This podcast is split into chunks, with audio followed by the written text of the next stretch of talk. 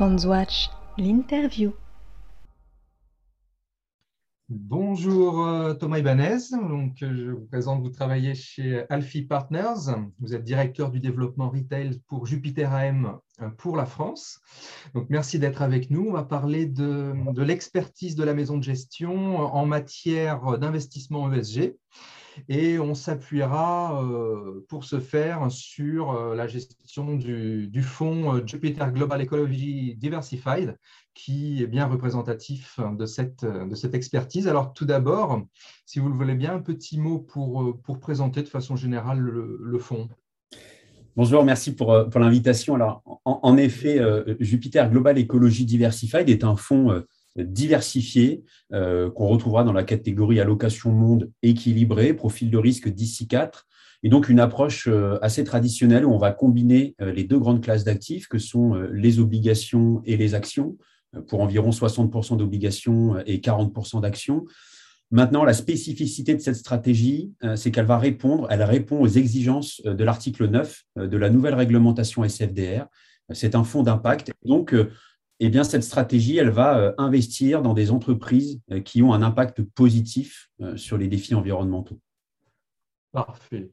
la gestion du fonds, donc vous, me disiez qu'elle était confiée à Rhys Pletterham et John Wallace, qui est un duo de, gérants. Pourquoi un duo, Est-ce que c'est -ce la complémentarité entre les, deux gérants qui fait le, succès du fonds, bah, oui, en effet, la, stratégie euh, est, gérée en collaboration. Euh, Rhys et John font partie de la même équipe. Euh, Rhys est arrivé chez Jupiter en 2006. Il est le responsable des solutions environnementales et sera en charge de la partie obligataire du fonds. Il, dispose d'une expertise d'ailleurs très forte sur les obligations vertes, les fameux green bonds. Et, John, lui, est arrivé chez, Jupiter en, en 2009 euh, et sera en charge de la poche action sur la thématique environnementale euh, dont il est un, fin connaisseur. Et donc, euh, ce duo très complémentaire permet d'apporter des vues plus larges sur l'ensemble des classes d'actifs et des considérations macroéconomiques en complément de, leur analyse fondamentale. Parfait. Alors maintenant, la question qu'on se pose souvent sur ce type de fonds, c'est de savoir comment est faite la, recherche ESG, par quel filtre, par quel fournisseur de données s'il y en a? Est-ce que c'est un travail que euh, Jupiter fait en interne ou est-ce que vous appuyez sur des cabinets externes pour euh, l'analyse de données? Ben, euh, de par notre positionnement, je rappelle que Jupiter est une société de taille importante, on gère un peu plus de 70 milliards et donc on a accès à de nombreuses ressources internes ainsi qu'à des, recherches ESG externes.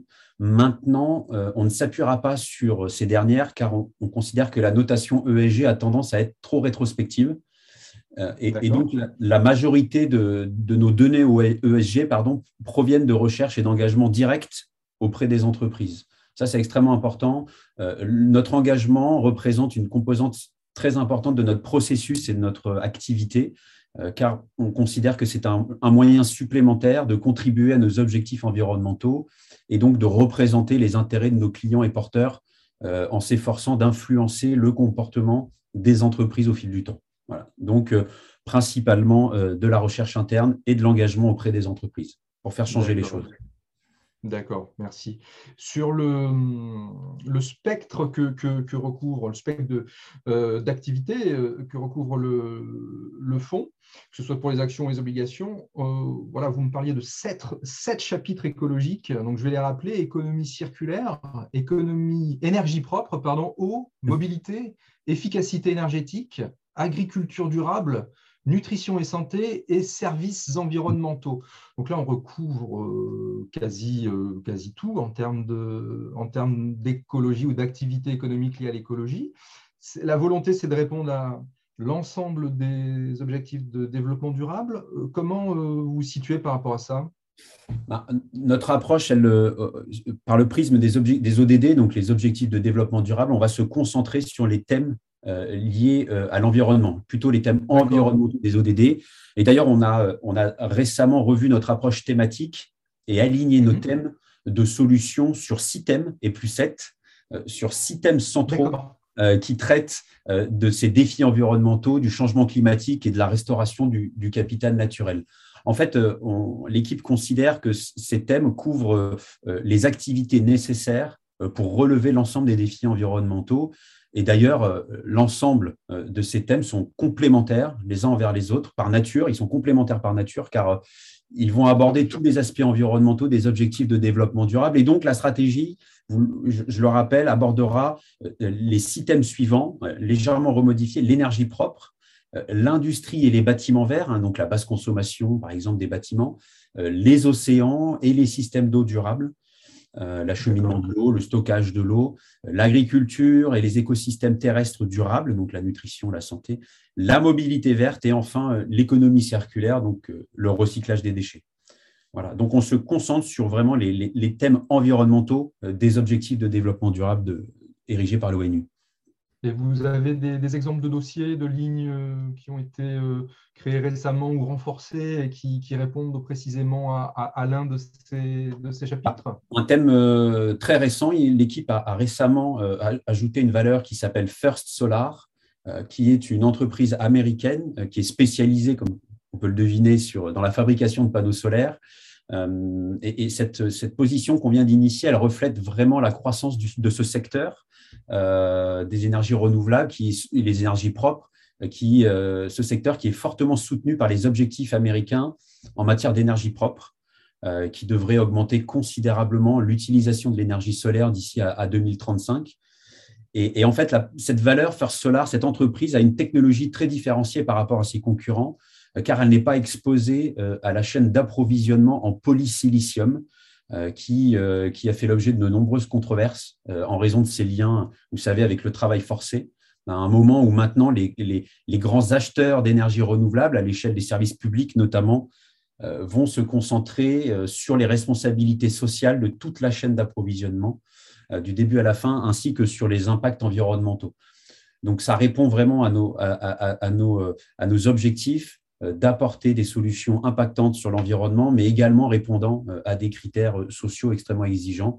Voilà, donc First Solar qui a été ajouté dans la poche action tout récemment. Très bien, merci.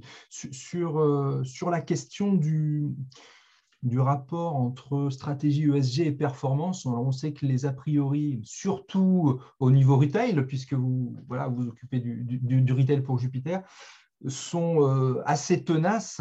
Euh, qu'est-ce que vous pouvez justement nous dire sur euh, bah, l'historique de performance du, fonds à ce stade? C'est un, fonds qui a déjà un long track record puisqu'il a fêté son cinquième anniversaire récemment. et, mais au-delà de ça, pour nous relever les défis vitaux du changement climatique et de la restauration du capital naturel est, vraiment au cœur de la philosophie d'investissement et, constitue notre objectif principal Hein. Maintenant, euh, on, pense aussi que les entreprises et les émetteurs de notre univers d'investissement, euh, qui sont en capacité d'apporter des solutions euh, essentielles au développement mondial, devraient être une très bonne source de performance à long terme.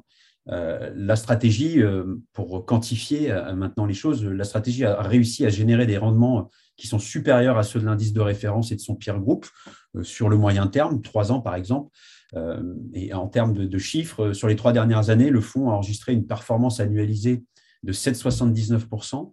Euh, donc 7,79% annualisé sur les trois dernières années avec une volatilité de 7%.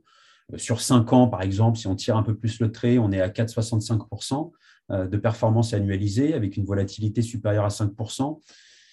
Donc, c'est quand même bien la preuve que l'on peut combiner recherche de performance et impact environnemental euh, aujourd'hui au travers d'une offre diversifiée et notamment d'une approche ESG euh, e euh, impactante. Parfait, merci. Merci Thomas pour toutes ces informations.